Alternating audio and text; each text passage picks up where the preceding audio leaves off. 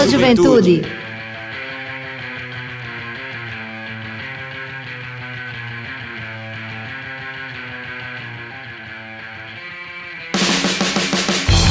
Boa noite, boa noite, Juventude Paraibana, muito boa noite. Está entrando no ar o seu programa, o nosso programa, o programa de toda a juventude da Paraíba, o Fala Juventude.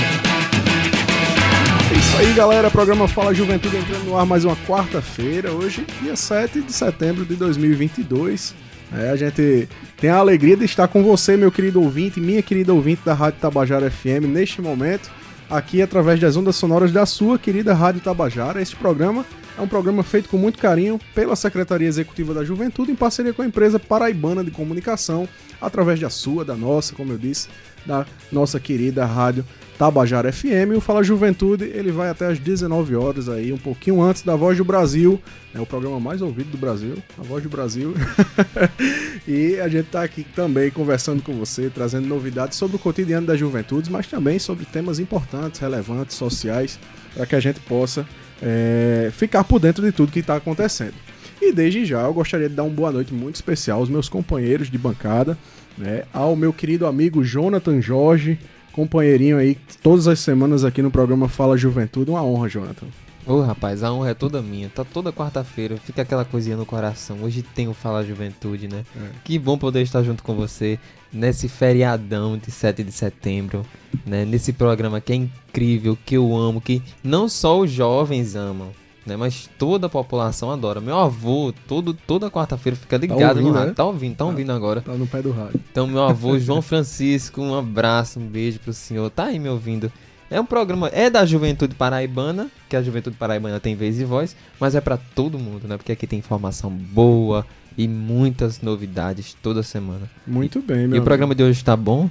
Tá bom demais, né? Oxe. O Everton, como é que foi seu feriado? O feriado foi bacana. Foi bom? Foi. Fiquei um pouco descansando, um pouquinho em casa, é. né? Participei de um ato cultural Eita. tá acontecendo ali. Tá acontecendo agora, inclusive, neste né? momento, exatamente. Daqui a pouco a gente vai trazer um pouquinho aí das informações do ato. É, e um feriado bacana, né? Foi Interessante. Bom, né? Deu para descansar um Deu, pouco, né? deu. Deu para descansar, deu para refletir um pouco, né? Porque a gente sempre aprende um pouco mais. É. Toda vez que tem alguma data dessa comemorativa, é, ainda mais com relação à história do Brasil, a gente vai aí lê matéria, lê artigo, e a gente vai aprendendo cada vez mais a respeito da nossa história, inclusive desaprendendo algumas coisas que é...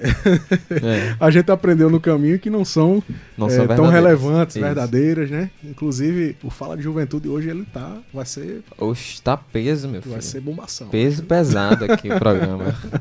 vai ser massa, porque a gente vai conversar sobre um tema extremamente importante, né? E com uma pessoa também qualificadíssima, que já é de casa, já é do programa Fala Juventude, é praticamente da Rádio Tabajara também, oh. que ele vai contar pra gente um pouquinho.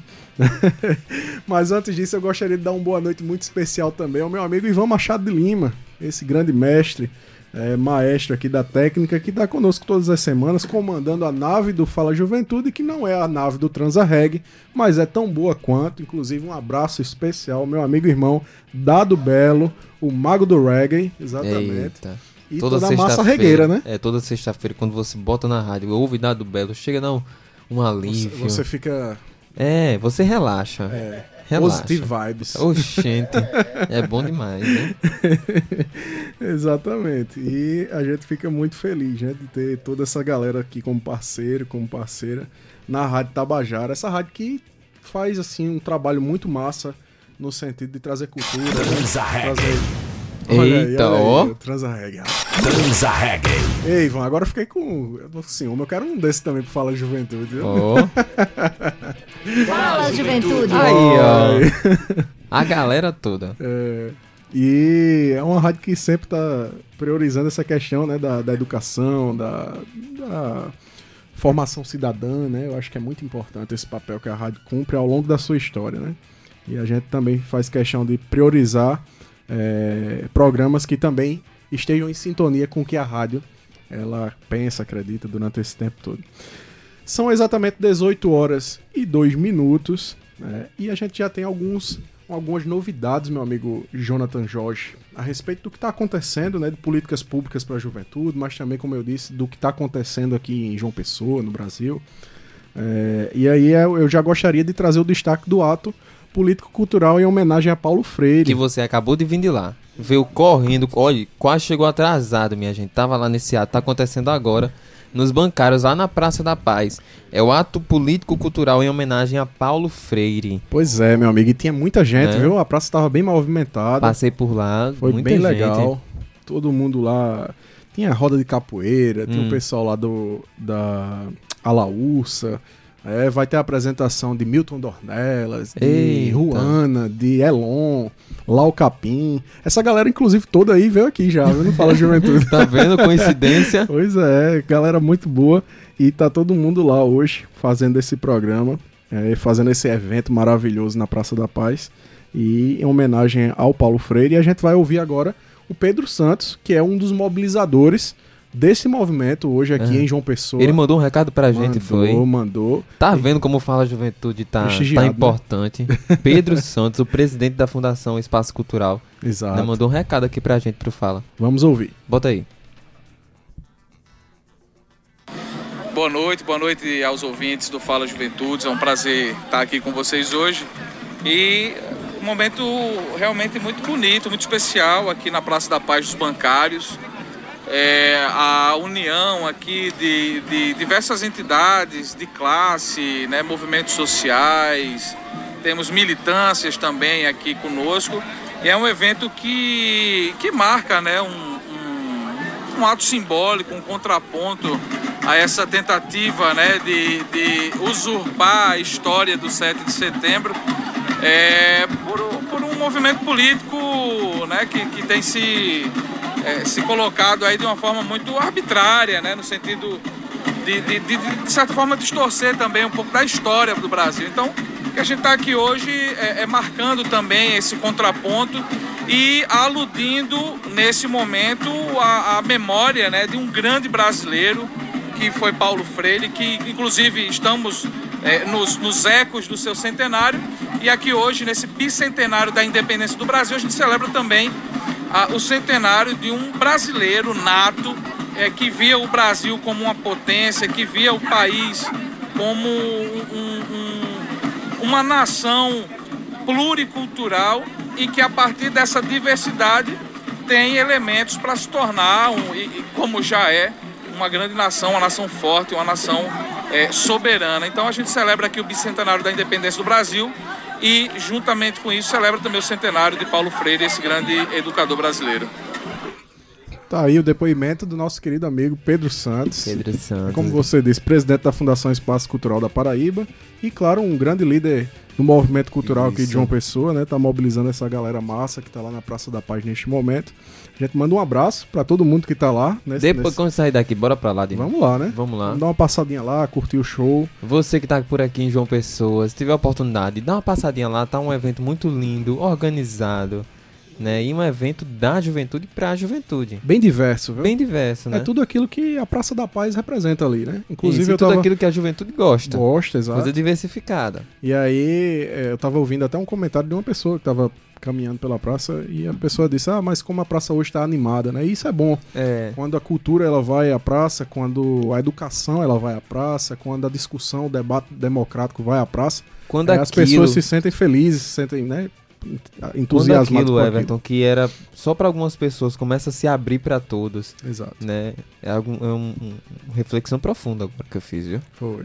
Porque realmente é algo que a gente, assim, eu digo pra- por mim, né? Aham. Eu via muito distante de mim. E agora tá aqui pertinho, né? A gente pode ir, pode Exato. prestigiar, pode participar, né? Com certeza. E tem mais novidade pra juventude, Jonathan? É claro que tem. Eu vou falar pra você, olha, você acabou de falar, acabamos de ouvir o Pedro Santos, o presidente da Fundação Espaço Cultural, e nós lançamos juntamente com a FUNESC, o, a Secretaria Executiva de Juventude lançou com a FUNESC o Festival Literário Juventude nas Letras. Pois é, preste atenção que está com as inscrições abertas lá na funesc.pb.gov.br. Tá, Jonathan, mas o que é esse festival literário? Você que escreve muito, né? A gente tá premiando aí, são, serão 10 textos escolhidos, certo? Em quatro categorias: poesia, crônica, conto e cordel. São essas quatro categorias. Você escreve, entra no site funesc.pb.gov.br, faz a sua inscrição, coloca lá o seu texto e quem sabe você não vai ser premiado. Os três primeiros colocados, os três melhores textos dessas quatro categorias ganharão mil reais. O Everton. É muito bom, né? É muito bom. E ainda vão ganhar livros. Esses textos, os 50 melhores textos, vão virar um livro. E aí as três primeiras pessoas vão ganhar vários exemplares desse livro. Exato. Não é bom? Muito E- bom. Muito bom. E as outras sete pessoas também ganharão um exemplar do livro. E o pessoal que tiver aí, os três primeiros colocados, também vão receber a oportunidade de vir pra cá conversar com a gente, né? Sobre o festival literário. Então é pois muito é, então interessante. você, olha, você ganha, pode, ganhar- vai pode ganhar mil reais, exemplares de um livro, de uma coletânea com o seu texto, e você ainda vem pra cá fazer show de Fala Juventude. Da Rádio Da Tabajara. Rádio Tabajara, no programa Exato. Fala Juventude, Muito ser entrevistado. Olha só o que é que você vai ganhar. Você vai ser entrevistado pelo. me- desculpa, Naná. Pelo melhor programa da Rádio Tabajara. Eita! Não é não, rapaz? Rapaz, o pessoal pode ficar com inveja aí, viu? Com ciúme. Olha, todos os negócio. programas da Rádio Tabajara são incríveis. Incríveis. Mas o Fala Juventude tem aquela pitadinha especial. É, porque é feito pela juventude, né? Pra galera, pra É. juventude. Isso. Isso é muito importante e a gente agradece sempre a empresa Paraibana de Comunicação por essa parceria. São 18 horas e 9 minutos e eu gostaria de trazer também uma outra novidade com relação às políticas públicas de juventude. né? A gente está com o- as inscrições abertas também para o programa Ouse Criar, meu amigo Jonathan. Olha, pense num programa massa. Nós tivemos aqui a Giovanna Lira, né, explicando um pouquinho sobre o programa Use Criar, né? É incrível, você que é jovem, quer ser empreendedor, tá aí uma oportunidade de você começar, né? Com certeza, e a- o Ouse Criar ele é tão bacana, o projeto, que ele trabalha não só a questão do empreendedorismo, mas a inovação tecnológica, trabalha uma série de competências né, dentro desse, desse programa que são extremamente necessárias para a nossa juventude. né? Inclusive tem uma cartilha, eh, quem quiser entrar em contato conosco, pode acessar o arroba Fala Juventude 105.5. Lá a gente pode passar o link para você do Ouse Criar e você pode se inscrever. Né? É, são 12 eixos, meu amigo é, Jonathan Jorge. Inclusive, um deles é voltado especificamente para as juventudes. E dentro do eixo das juventudes, é, contempla os estudantes que já saíram das escolas estaduais. Preste bem atenção, você que é jovem de todo o estado da Paraíba que nos acompanha nesse momento, ou mesmo você que é pai ou mãe de família que nos acompanha neste instante e que sabe que seu filho já foi da rede estadual de ensino, você que é familiar, que tem algum amigo que já foi da rede estadual de ensino nos últimos 10 anos, esse programa ele é voltado para esses jovens com idade entre 18 e 29 anos e que é, com certeza vai trazer é, muitas coisas boas né, para nossa juventude.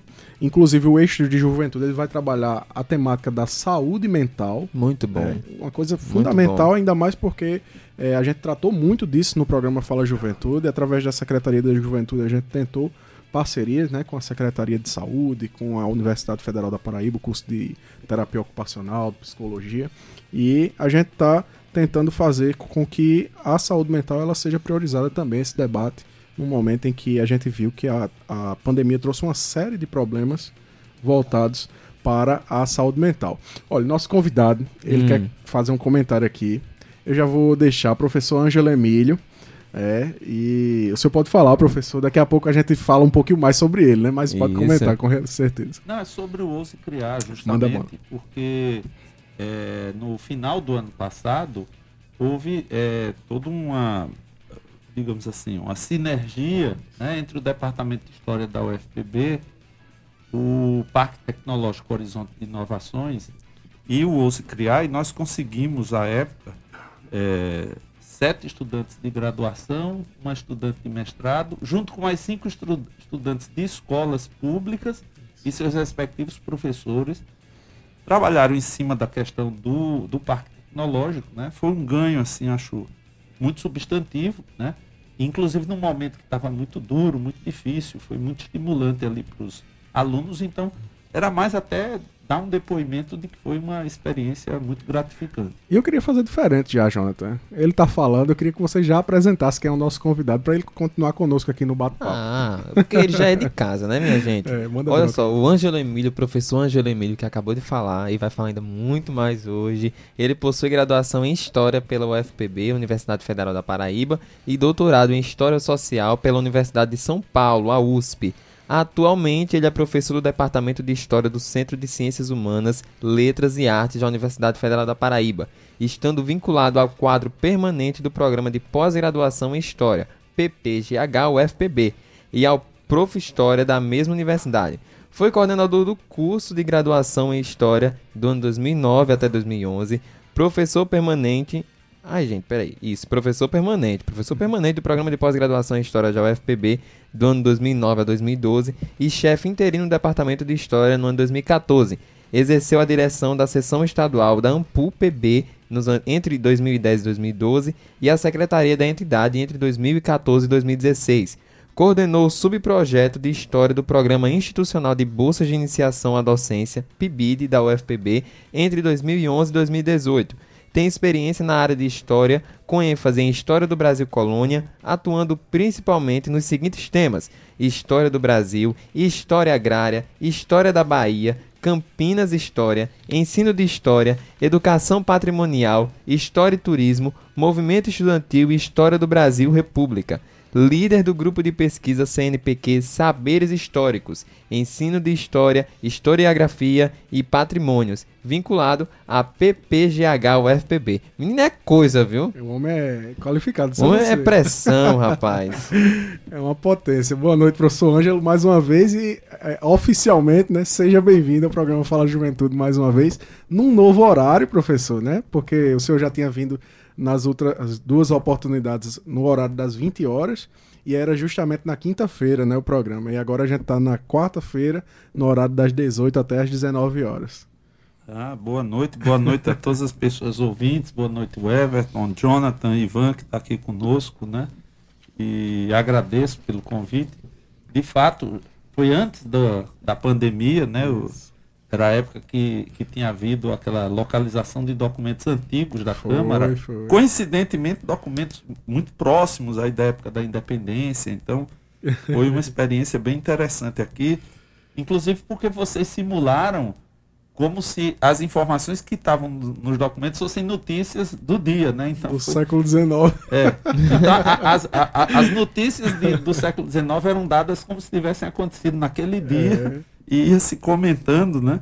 E bacana. duas pessoas me pediram é, um- um- um- uma saudação especial. É o Fera de História, Venâncio Oliveira. Ele escreveu para mim aqui, disse, manda um abraço. Eu disse, vou.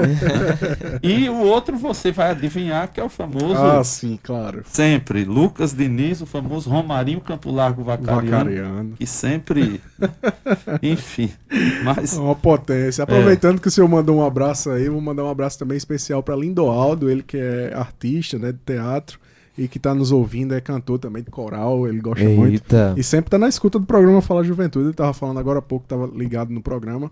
Um abraço especial a você, meu Eu amigo. posso mandar um também? Mande sim, Olha, agora é hora de abraços, viu? Manda abraço Eu quero aí. mandar um abraço pra toda a minha família. Tá todo mundo ouvindo lá na Rua do Rio.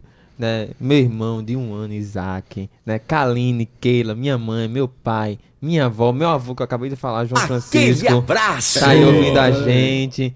Boa noite, um beijo, um abraço pra vocês. Muito bem. e E nesse clima todo eu vou mandar um abraço para um cara muito oxente. bacana. O nome dele é Francisco. Ah. O sobrenome dele é Buarque de Holanda. Ah, Ó, importantíssimo.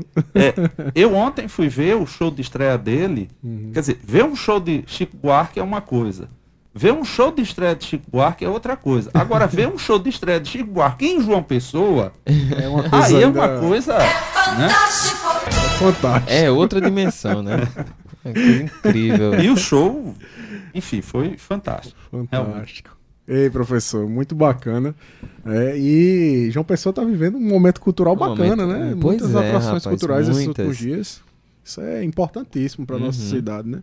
E voltando ao tema do, do Ouso Criar, professor Ângelo, extremamente importante, né? O senhor fala dessa questão do resgate e dessa parceria que está sendo feita com a universidade, principalmente com o curso de História. Eu lembro que o senhor fez uma live e tudo com os alunos, né?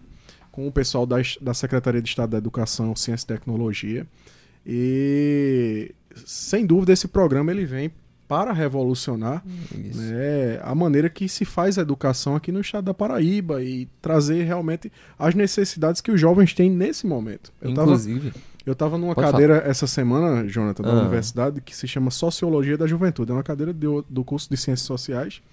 E a professora ela falava justamente sobre isso. O que é que a juventude quer neste momento? Porque a gente quer imprimir para a juventude uma uhum. coisa que já passou, algo que ou algo que não não tem mais como a gente querer adequar a realidade da juventude de hoje, e ainda mais uma juventude que passou por um período de pandemia. É, então, o programa Ouse Criar ele vem nessa perspectiva, dialogando com essas demandas. E as inscrições elas estão abertas até o dia 12 de setembro, ou seja, a próxima segunda-feira. Você pode se inscrever, você que é jovem com idade entre 18 e 29 anos. Eu estou falando especificamente para você com essa faixa etária, porque esse programa, é, e principalmente o eixo voltado para as juventudes, é para você. E aí a ideia é que você que é jovem ou você que é professor, seja da rede municipal, da rede estadual, que queira participar, é, você mobilize de 3 a 5 jovens, é uma equipe de 3 a 5 jovens. É, lá tem todo um passo a passo no link. A gente pode disponibilizar para você, mas também esse link está no site do governo, paraíba.pb.gov.br, né, justamente na matéria que fala a respeito das inscrições do programa Use Criar. E a gente é, fica aberto justamente para tirar as suas dúvidas e, obviamente, é, se sente aqui na responsabilidade de lhe convidar para que você faça parte deste importante programa, que inclusive terá prêmios de 5 até 20 mil reais para aqueles jovens que participarem. Então, é outra coisa que é muito importante destacar. Inclusive, Everton, você falou de live, vai acontecer uma live sexta-feira agora sobre o programa Ouse Criar. Será às 19 horas pelo Instagram do Fala Juventude. Muito bom. Certo? Então você fica ligado, às 19 horas vai estar eu e Esté apresentando, apresentando o programa Ouse Criar, incentivando as pessoas e vai ter uma surpresa que eu já sei, Eita, mas que, que eu não vou falar. Vai ser pelo Insta do Fala Juventude? Vai ser pelo Instagram do Fala Juventude. Repete pra galera aí qual é. O Instagram do Fala Juventude é o Fala Juventude 105.5. É muito simples. Muito simples, muito rápido. Então, sexta-feira você fica ligado. Quando der 19 horas, você corre no Instagram da gente, clica lá que vamos estar ao vivo, eu e a Esté, certo? 19 horas e com uma surpresa incrível e imperdível. Muito bem. Tá aí o recado. São exatamente 18 horas e 20 minutos. Você está ouvindo o programa Fala Juventude, que é o programa mais jovem do Rádio Paraibano e que é uma iniciativa da Secretaria Executiva da Juventude, em parceria com a empresa Paraibana de Comunicação, através da sua, da nossa, da querida Rádio Tabajara FM. E tem mais novidade para nossa juventude, meu amigo Jonathan Jorge, porque no dia 13, a próxima terça-feira, dia 12 acabam as inscrições do Ouse Criar, dia 13 tem inscrição aberta para o evento Expotec, que mais uma vez vai vir aqui para a cidade de João Pessoa, acontece lá no Centro de Convenções, é um evento voltado para a questão da é, inovação e tecnologia, né? inovação tecnológica. E você que quer participar desse evento pode se inscrever lá no site do governo, no paraíba.pb.gov.br. Tem mais informações. Você também pode ficar por dentro. É, a partir do dia 13 inicia aí o evento e as inscrições para este evento que é justamente a Expotec, que movimenta muito essa cidade de João uhum. Pessoa e traz jovens de todo o Brasil e também do estado da Paraíba, né, do interior e de outras cidades aqui da região metropolitana. Meu amigo é, Jonathan Jorge, uhum. tem destaque para a juventude hoje também? Claro que tem, e esse destaque é incrível. Olha, esse programa é incrível, né? Porque sempre traz oportunidades para você, jovem. E atenção, você que quer um estágio diferente e incrível. O Cine Banguê e o Memorial Abelardo da Hora abrem as inscrições para estagiários. Então tá aí, é mais uma oportunidade para você, estudante, para você que deseja se profissionalizar, né? Uma oportunidade de estágio incrível no Cine Banguê e também no Memorial Abelardo da Hora. Então corre. Pois é, as inscrições elas abriram agora no dia 5 de setembro e vão até o dia 5 de outubro para os cursos de comunicação, é, mídias digitais, jornalismo, radialismo. Então, são vagas justamente para o pessoal da comunicação. É, a bolsa é no valor de 550 reais. Ainda tem bolsa. Ainda tem bolsa. Você estagia nesses locais maravilhosos, é, ainda vai ganhar uma bolsa todo uma mês. Bolsa, cara. É bom. Trabalhar ali no espaço cultural, olha que coisa massa. Ah, é um sonho, né? Ali é show daquele é um lugar, né? sonho. E aí ainda receber uma bolsa para poder é, desempenhar seu trabalho lá no Memorial Abelardo da Hora e também no Cine Banguê. Inclusive o Cine Banguê também está com inscrições para você que tem produção audiovisual em todo o estado da Paraíba, você que é jovem, estudante da universidade, ou então você que é jovem, que é produtor é, de audiovisual no interior do estado, independente, você pode participar, pois o Cine Banguê ele está com inscrições abertas para passar aí os filmes, os curtas e os longas metragens aqui do estado da Paraíba. E não deixe de, de participar e fique com, com a gente também aqui no Fala Juventude, porque Isso. daqui a pouco a gente também tem uma entrevista muito massa é, com o professor Ângelo Emílio, que a gente já conversou um pouquinho com ele.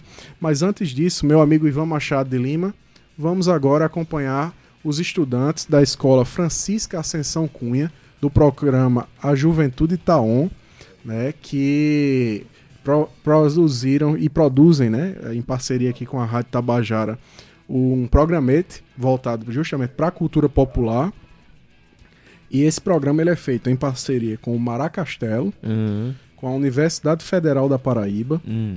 com a Escola Francisca Ascensão Cunha e com a Secretaria de Estado da Educação, da Ciência e Tecnologia.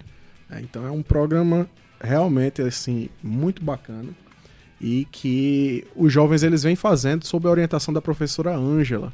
Feito É. pela juventude para a juventude, Exato. trazendo cultura, né? Sempre, cara. E é muito bacana porque toda semana eles trazem um, um- um tipo de. Um, um gênero da cultura popular para aqui pro programa. Às vezes falam sobre cordel, às vezes falam sobre é, a questão do coco, da ciranda. É, então, sempre eles estão trazendo essas novidades a respeito dos, da, da cultura popular. E agora a gente vai ouvir um pouquinho. Solta pra gente aí, Ivan. A cultura popular tá on. Patrimônio material nordestino nas vozes de jovens estudantes de escolas públicas.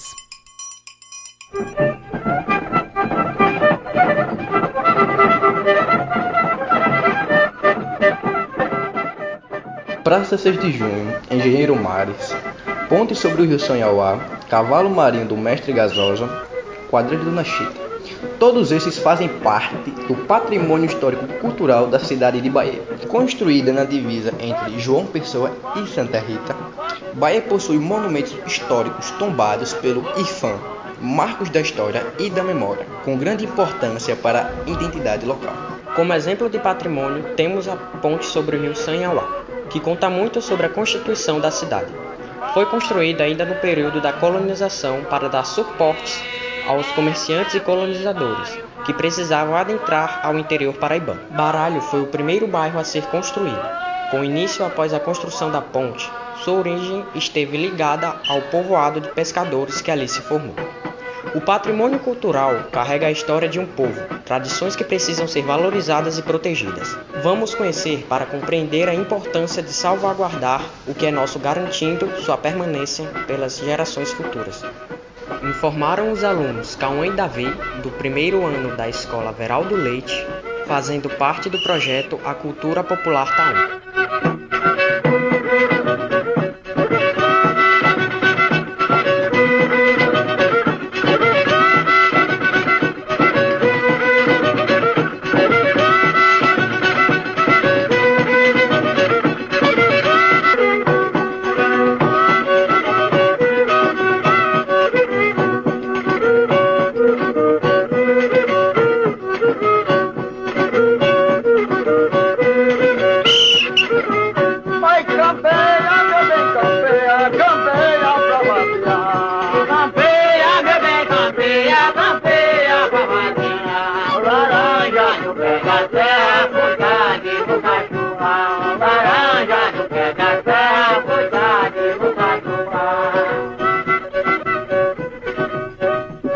Marinho é um dos mais tradicionais autos de Natal conservados pelo povo do norte e nordeste do Brasil. Continua ambientado pela assistência mais humilde, competente nos aplausos seguindo o grupo para contemplar o espetáculo secular. Irradiou-se das zonas açucareiras e pastoris para o extremo norte.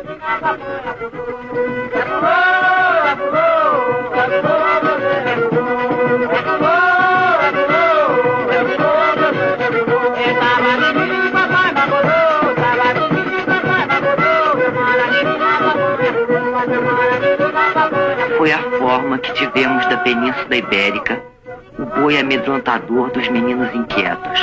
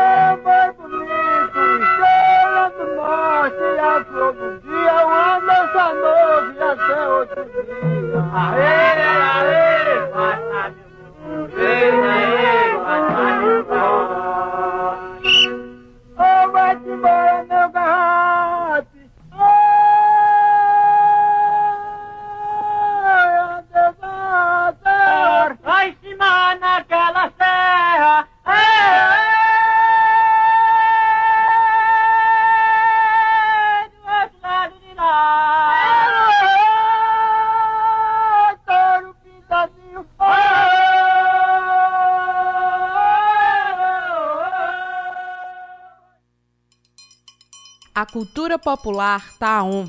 Uma parceria entre o Ponto de Cultura Maracastelo, o Núcleo Dica, a Escola de Ensino Fundamental e Médio Veraldo Leite e a Rádio Tabajara. Viabilizado pelo edital Prolicem UFPB 2022. Fala, juventude! É isso aí, muito obrigado mais uma vez aos estudantes da Escola Francisca Ascensão Cunha, a professora Ângela, que está sempre trabalhando com eles, né, fazendo esse projeto importantíssimo, a toda a galera da universidade também está envolvida. É muito massa, como você disse, né, Jonathan, porque é um programa produzido por eles. A professora bem tá ali feito, só né? para dar uma ajuda, né, uma orientação, porque é necessário, obviamente, mas que eles mesmos é quem vão lá, vão pesquisar, vão atrás, vão produzir né, esse conteúdo e eles mandam pra gente esses spots pra cá, pra Rádio Tabajara. Isso é muito massa, né, professor? Porque faz um resgate, inclusive, da, não só do, da, da, da questão acadêmica, mas também da cultura popular, né? E a, e a juventude se envolvendo com isso, com o seu território, com, a- com as culturas que estão ao seu redor. É, estimula uma posição assim de, protagonizar e de ter uma posição ativa perante as coisas, né? Isso. Eu acho que os professores eles é, preferem muito mais uma turma ativa e interativa do que você entra numa turma daquela passividade toda, né? dá uma tristeza só. né? É Então, verdade. enfim, quando a, a galera está motivada, eu queria só comentar, Hum. é, quatro anos atrás, acho que a maioria das pessoas lembra aqui, quatro anos e cinco dias atrás, houve um incêndio do Museu Nacional, né, que é uma, um desastre para a cultura brasileira, é, e até hoje tem todo o rescaldo disso, né? E nós fizemos à época, no dia 6 de setembro de 2018, uma aula pública no Ponto Sem Réis, né? Então foi, o Foi. pessoal de História e de Antropologia da E UFPB. eu participei, viu, Jonathan? Oh, Fomos lá, levamos painéis e tal. Foi uma coisa muito. E agora um pessoal mais jovem, terceiro, segundo, primeiro semestre, pessoal mais novo, descobriram os painéis, estavam lá. Eu imaginava que nem existissem mais. Aí veio a ideia de refazer, quer dizer, pegar aqueles painéis e fazer alguns novos, né? E na eu ia ajudar tudo, quebrei o dedinho do pé, fiquei com o pé engessado, aí disse assim, olha, não tenho como ajudar. Não teve problema, a moçada pegou, fez, sexta-feira passada, 2 de setembro, montaram tudo na praça, foram atrás de, de painel, de expositor e tal, e fizeram uma atividade durante o dia inteiro na Praça da Alegria de CCHLA sobre a questão do patrimônio, em função dos quatro anos do incêndio do Museu Nacional. Eu fiquei assim, contentíssimo, particularmente porque eu fiquei só olhando de longe e a moçada fez. né? Sim, foi muito importante, né? E a gente tava comentando sobre protagonismo, né? Ju- da juventude, dos jovens, dos estudantes. É fundamental que a juventude ela realmente seja protagonista em todos os espaços em que ela estiver envolvida, né? em que ela estiver inserida. Mas vamos falar sobre o tema de hoje, porque a galera que não segue o Fala Juventude, porque obviamente quem segue já sabe que está por dentro do assunto do nosso programa de hoje, mas quem não sabe, quem não tá por dentro, quem não nos segue ainda no Instagram, Primeiro siga. primeiro siga, né? Primeiro siga. É o Fala Juventude 105.5. E agora você fala o tema da- do programa. Olha, o tema do programa de hoje é incrível. Hoje é feriado, 7 de setembro, Isso. né? E o programa de hoje tem como tema Independência e suas contradições. Pois é, e a gente convidou o professor Ângelo Emílio justamente para conversar com a gente, para elucidar um pouco mais desse tema da independência, né? Que muita gente fica com dúvidas do que foi a independência do Brasil. É, e outras pessoas realmente não se sentem pertencentes a esse movimento que foi a independência do Brasil. Há uma grande, grandes controvérsias e a gente precisa saber de fato o que é realmente a independência do Brasil e que ela acarretou para o povo brasileiro ao longo dos tempos, né? E por isso a gente já queria eh, mais uma vez agradecer a presença do professor Ângelo Emílio. E antes de comentar sobre esse tema, professor, eu queria que o senhor falasse para a nossa juventude que nos acompanha neste horário. É porque tem um público que acompanhava a gente às 20 horas e obviamente este horário tem alguma outra galera, trabalhadores, trabalhadoras, né? Que inclusive estão voltando do trabalho agora ou, ou estão indo para o trabalho. E a gente gostaria que o senhor comentasse aí a respeito da- do senhor, quem é Ângelo Emílio, falasse um pouco aqui pra gente. Bom, eu sou um, um professor de história já de cabelos encanecidos, né? É, enfim, 55 anos, pessoense, é, professor de história e palmeirense. Eita. E aí, Ivan, o que, é que tu acha, hein? Ainda bem que eu fui pro show de Chico e não passei Esqueceu. Foi. Oi. Mas, enfim. é, Deu furacão ontem contra, contra o porco. Morei 20, 20 anos fora de João Pessoa, né, entre 88 e 2008 e voltei para cá, para minha cidade, para minha escola, né, para o UFPB, trabalho lá há anos e uma pesquisa com ensino de história e naquela labuta, né, de enfim, eu acho que quem faz história tem que desenvolver uma coisa chamada paciência histórica, né? Então, gente- às vezes você ouve umas coisas ali na borda da terra plana, você fica ali um pouquinho. é, Na borda da tua... na borda da, você olha lá pro abismo e dá tchauzinho. E deixa que pulem. Ai, meu Deus do céu. Pois é, professor. E hoje é, a gente trouxe esse tema, né? Acho que as pessoas também dizem, caramba, trouxe um tema que é muito óbvio, né? No dia da independência, falar sobre independência. É, Mas hoje a gente quer falar sobre um tema de uma maneira muito diferente. Inclusive, a gente vinha dialogando, eu e o senhor no WhatsApp, né? O senhor disse, então vamos falar de uma, de uma outra perspectiva, né? E aí eu queria que o senhor comentasse o que foi realmente a independência do Brasil. Que movimento foi esse? Para que as pessoas entendam, até aqueles que não sabem mesmo na história oficial, né? Como se deu. Muita gente realmente não sabe. E precisam saber. E por que a gente decidiu tratar esse tema hoje. Bom, é, o Everton e, e o pessoal que tá aí ouvindo em casa e tal, espero que a maioria, inclusive, de folga, né? Você falou indo ou, ou voltando do trabalho, espero que a maioria de folga. Mas, enfim. É, em primeiro lugar, eu acho que mais importante é, em relação ao que se pensa é a questão de como se pensa aquilo que se pensa. Né? Quer dizer, como é que você chega ao pensar? né? Exatamente porque as pessoas, quando lidam com questões e questões muito complexas, elas gostam muito de afirmações muito enfáticas, muito peremptórias. É assim, essa é a verdade, é só isso e não é aquilo. né? Um cientista, ele parte do seguinte pressuposto. Primeiro, qualquer cientista, eu posso estar errado. né? Então, quando você eh, começa a pensar sobre as coisas e deixa um espaço exatamente para saber que você pode ter uma margem de erro, você co- começa a pensar com maior segurança, uma certa modéstia, mas também menos aberto ao erro. Por quê? Porque você prevê que o erro está possível na sua análise, você se precaver mais contra ele. Se você é alguém que é muito valentão e diz é isso, é isso e aquilo, né? Você começa a tirar, digamos assim, pedras da borda da terra plana, né? E, e vai cair num abismo sem fundo, a pedra vai cair por toda a eternidade, né? É, então, em primeiro lugar, né, quer dizer, como é que alguém que estuda determinados temas, e não precisa ser independência, qualquer tema, chega nos resultados? Chega nos resultados fazendo investigações muito criteriosas, aplicando métodos de investigação, trazendo teorias explicativas que vão eh, colocar elementos né, substantivos para pensar esse- esses problemas. E, óbvio, a opinião pessoal ela pesa, ela tem certo peso. né? Agora não é o puro e simples palpite, né? porque muita gente faz a universidade do Facebook, a faculdade do WhatsApp, né? Entende? Aí o tiozão do WhatsApp é o, É um entendeu? professor. né? É o professor. Então afirma qualquer coisa estapafúrdia e estamos aí. Né? Então, enfim, o tema da independência é um tema importante, substantivo, né? que nos ajuda a pensar o presente.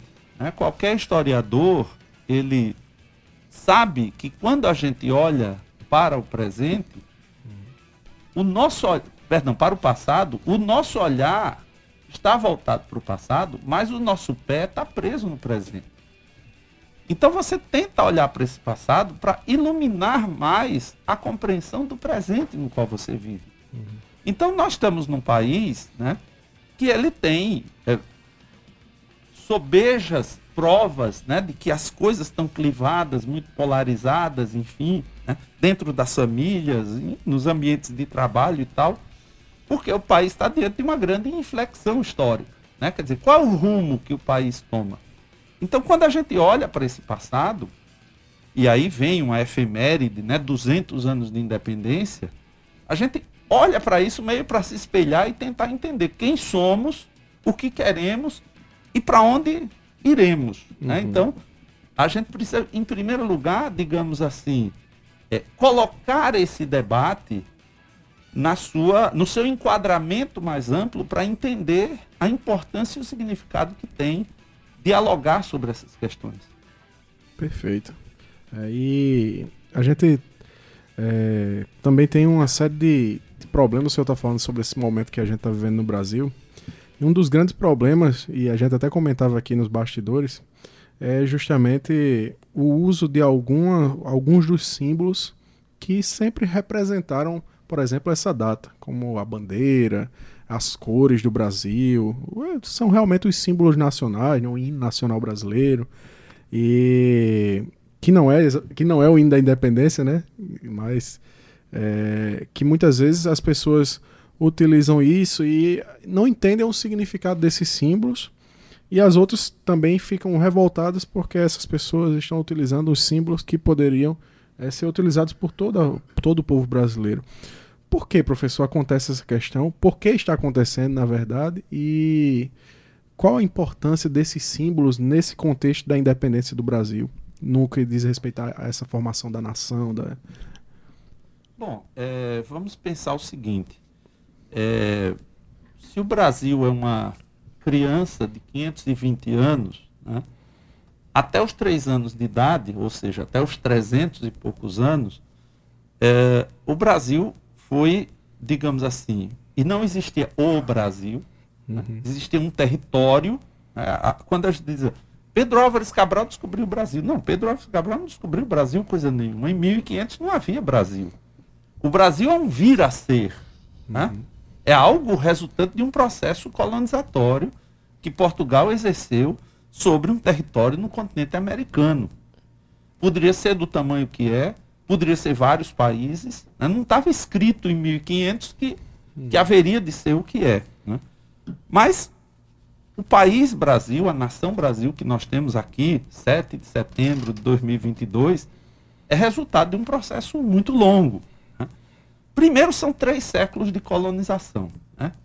E o que é essa colonização? É exatamente, digamos assim, em linhas muito gerais e simplificando bastante, é a submissão de uma região a outra, né? em função de interesses econômicos, políticos, né? e assim por diante. Então, durante três séculos, né, um pouco mais, Portugal vai exercer sobre esse território um, um- um intenso controle para exploração de riquezas, eh, enfim, para produção efetivamente de um sistema mercantil né, que está funcionando. né. Inclusive, o nome do país é o nome de uma planta que vira uma mercadoria. né? É uma planta natural, a ibirapitanga, né, que é uma das variantes do pau-brasil, que é transformada numa mer- mercadoria. Então, vejam, nós já nascemos e fomos batizados, né? Ah, não se está elogiando a planta enquanto planta, mas a planta enquanto objeto mercantil. né? É, Para que esse processo longo, complexo e contraditório aconteça, populações indígenas vão ser dizimadas, populações africanas vão ser escravizadas. Então, quando a gente chega em 1822, o que existe não é uma nação que vai lá no Ipiranga, grita independência ou morte, né? transmitida aqui pela Tabajara, para todo mundo ver ali, Dom Pedro grita, faz independência ou morte. Não, não é assim. Entende? O que existe? Existe um território que fala português, um território que é predominantemente católico, um território que é submetido a Portugal, porém um território onde existe escravidão de uma ponta a outra, né? e onde existe uma elite econômica, uma elite fundiária extremamente hierárquica, né? e que ela tem o seu projeto, o seu plano de independência, que é um plano de independência muito limitado diante do que significa a grande diversidade desse país. Exato. Onde é que estão os outros agentes? né? O próprio quadro de Pedro Américo, que as pessoas imaginam que é uma fotografia do momento né, do 7 de setembro. Não, não é fotografia. É pintado 60 anos depois. Pedro Américo vai representar ali o que a monarquia e o que a alta elite brasileira via e entendia como projeto de nação. Cadê o povo no quadro? Tem ali uma pessoazinha de lado, outra de outro, quer dizer, a representação é de uma nação para poucos. né? Por isso que nós temos uma relação tão problemática, nós, historicamente, com nossos símbolos. Por quê? Porque nós temos uma relação quase que esquizofrênica né? de, de torcer e não torcer, É. de amar e de não amar. Né? Ah, eu me lembro de uma música de Marina Silva né? e de Antônio Cícero, chamada Fulgaz, que tem uma frase que diz assim: Você me abre seus braços e a gente faz o país. Ora, se você não me abre seus braços, não tem país. É. Tá certo? O que é que vira? Vira uma institucionalidade convulsa, né? com gente se digladiando de uma ponta a outra. né? E aqui nós somos uma sociedade onde, na luta civil que permeia esse país de uma ponta a outra, mata-se mais corriqueiramente no Brasil do que na guerra da Ucrânia.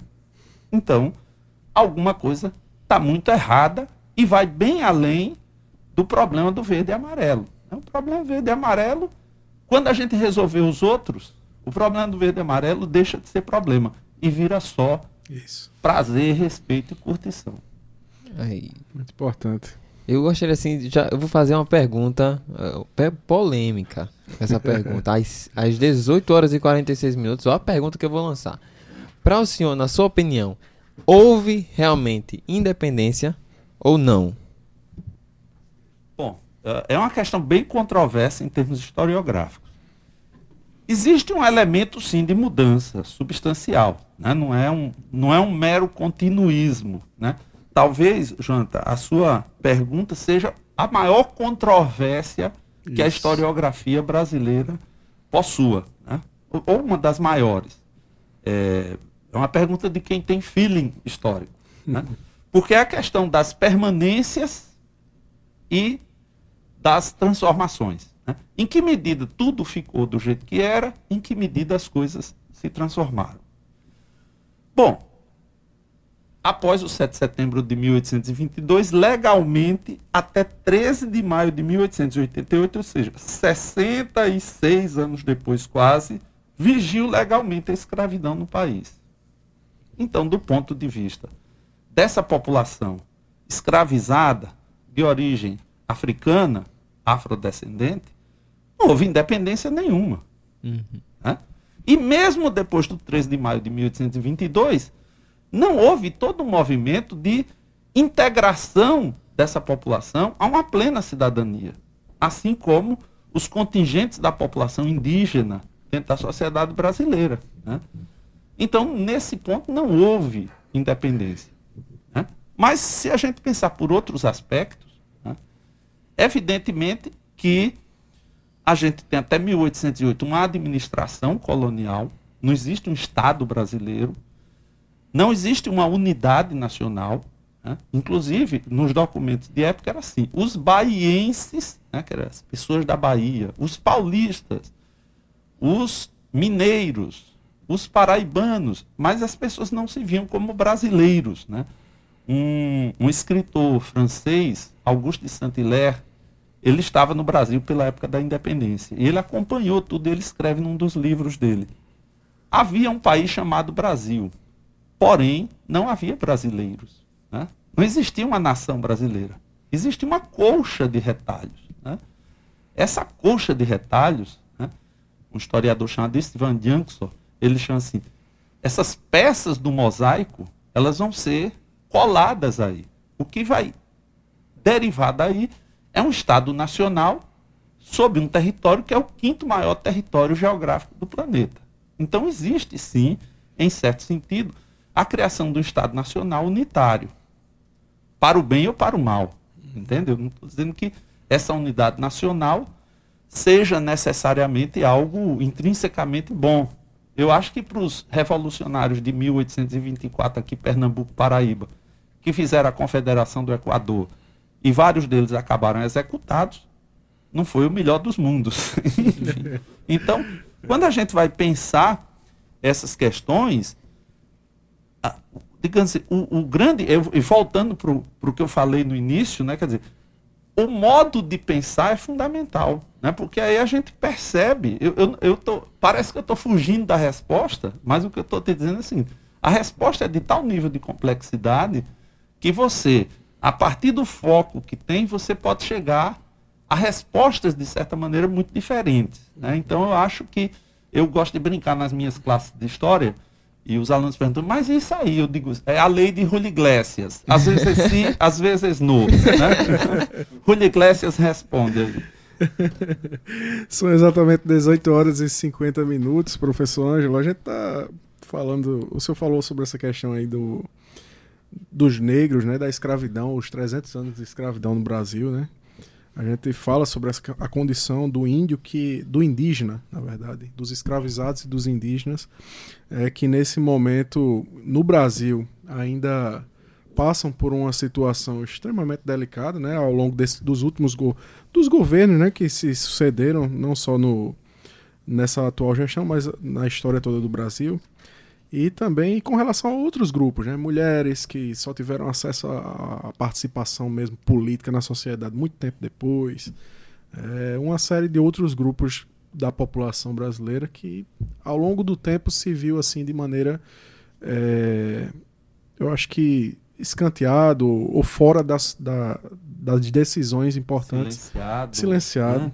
nesse processo de independência né como é como é que a gente pode. Não sei nem como dizer, mas como é que a gente pode conceber assim realmente uma verdadeira independência por parte desses grupos é, e o Brasil que a gente quer a partir desse momento que nós vivemos. Né? E, e, que essas pessoas ainda vivem em condições extremamente difíceis, é, sem reforma agrária, sem é, o, o, povo preto morrendo e na periferia, as mulheres sofrendo violência e sem igualdade de gênero, os homossexuais sendo mortos aí, uma série de outros grupos, os indígenas também sendo exterminados.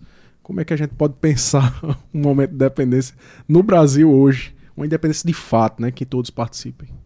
É aprendendo a lidar e superar nossas contradições, né? O, o que parece muito simples dizer isso aqui sentado aqui, tem um ar condicionado, a gente está muito confortavelmente instalado, mas eu penso que é, o movimento das ruas provoca o movimento dos arquivos.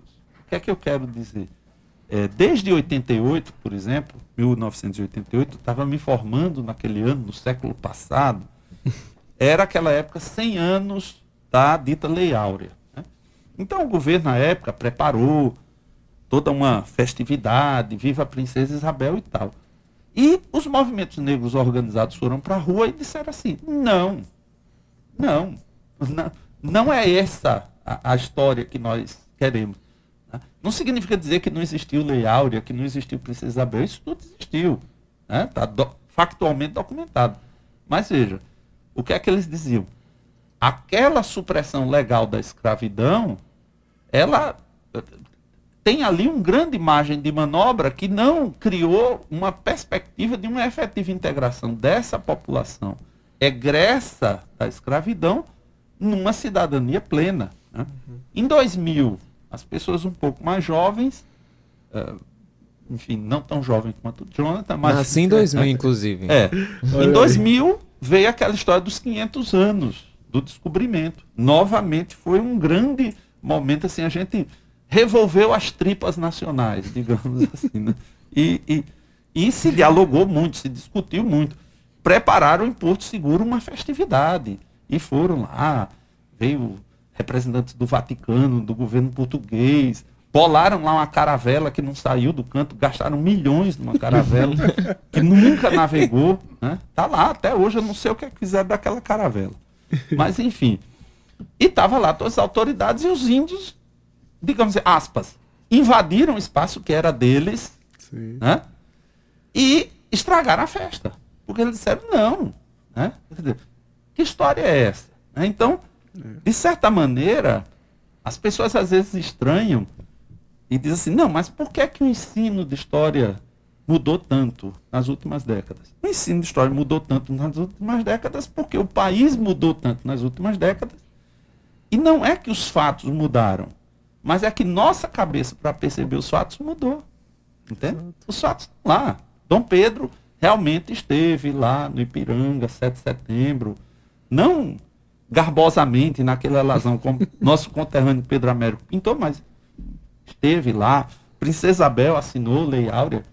Pero Vaz de Caminha escreveu uma carta para o rei de Portugal. Tudo isso são, Aconteceu. é, digamos assim, evidências factuais muito seguras. Agora, como a gente olha para isso, aí é que é o, digamos, segredo de Tostines, digamos assim. São exatamente 18 horas e 55 minutos, professor Ângelo. A gente. É o bate-papo que voa rápido, né? Quando É, a gente tá meu falando filho. sobre um tema extremamente importante. Eu gostaria que o senhor deixasse uma mensagem para os brasileiros e brasileiras que nos acompanham nesse momento, né? Que estão ouvindo um pouco sobre a independência, né? Conhecendo um pouco mais a- a- desse processo de independência e até mesmo dessas contradições que estão envolvidas, né? Nesse processo de independência do Brasil. Se eu deixasse uma mensagem mesmo nesse momento, inclusive um momento que se aproxima das eleições aí, que eu acho que é extremamente necessário para todo, toda a população, né? Eu acho que nossa espécie né, é chamada assim de Homo sapiens, né? o, ser humano inteligente. Acho que a primeira coisa é que a gente tem que valorizar a inteligência. Valorizar nossa capacidade de, de pensar, de raciocinar, de parar para. Né? Vamos, digamos assim, sair da borda do abismo da Terra plana e vamos né, arredondar as coisas. É importante. Né? Porque, enfim, é, eu acho que a gente não deve se assustar com o fato de vivermos tempos de conflitos, de contradições. A vida humana é isso. né? As contradições fazem parte da vida humana, até no ambiente doméstico, familiar, no ambiente de trabalho. Quiçá num país com mais de 200 milhões de pessoas, com cabeças diferentes, perspectivas diferentes. E se a gente souber lidar com isso, nós vamos sair mais fortes. né? É, às vezes, um, um coletivo ele precisa enfrentar uma grande crise para se descobrir. né? Nós temos nesse momento, talvez, que descobrir no nosso país o que é que são os fundamentos da nacionalidade. né? Os fundamentos da nacionalidade não podem se limitar, com todo respeito, a duas cores. Você bota lá uma fantasia de duas cores e diz: Isso aí, né, isso não é patriotismo. Isso chama-se patriotada. né? que é um falso patriotismo. né? Não existe patriotismo com fome. Então, a primeira coisa, o celeiro do mundo não pode admitir que pessoas morram de fome no celeiro do mundo. Exato. Não tem liberdade na fome. Não tem independência na fome. Não tem igualdade na fome. Então nós temos que ter a firmeza, a coragem de olhar né, para o nosso próprio país, entender os seus impasses e ter coragem de ir em frente. Resguardar aquilo que mais nos importa, aquilo que mais nos é caro e não temer o futuro. né? Padre Antônio Vieira, um grande pregador português do século XVII, na sua Claves Profetarum, né, que é um escrito, ele diz assim: Não há o que temer onde não há temor. Então deixemos o temor de lado. Deixando o temor de lado, nós não teremos o que temer, exceto nossos próprios erros. E nossos próprios erros a gente conserta. Muito bom. Eu queria fazer um merchan rapidinho. Convidar todas as pessoas para assistirem no Teatro Lima Penante, na, no sexta, sábado ou domingo à noite, a peça A Mais Forte, né? o dramaturgo sueco August Strindberg. Está sendo estreada por Mônica Macedo, pela minha companheira Aline Duarte, né? direção de Everaldo Vasconcelos, né? da Companhia Oxente. Entrada franca no Teatro Lima Penante.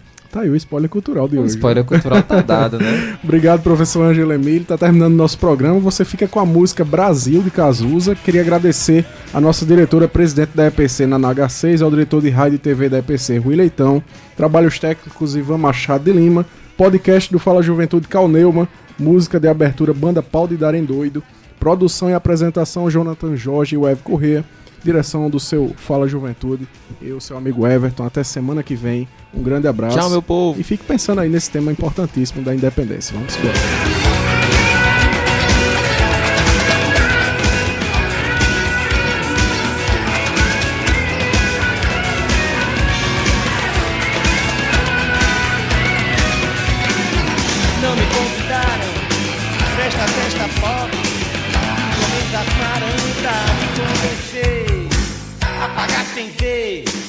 Toda essa droga Que já vem malhada antes de eu nascer Não me sortearam a garota do Fantástico. Não me subornaram, será que é meu fim? Ver a cores na tábua de um índio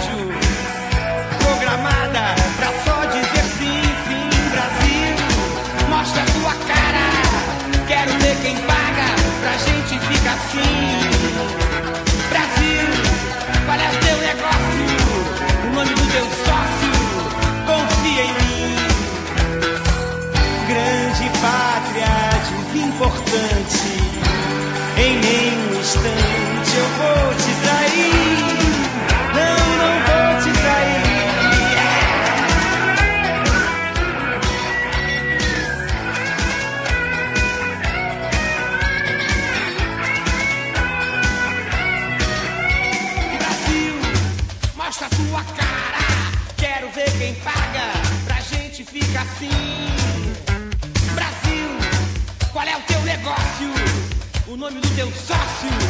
Confia em mim. Ah!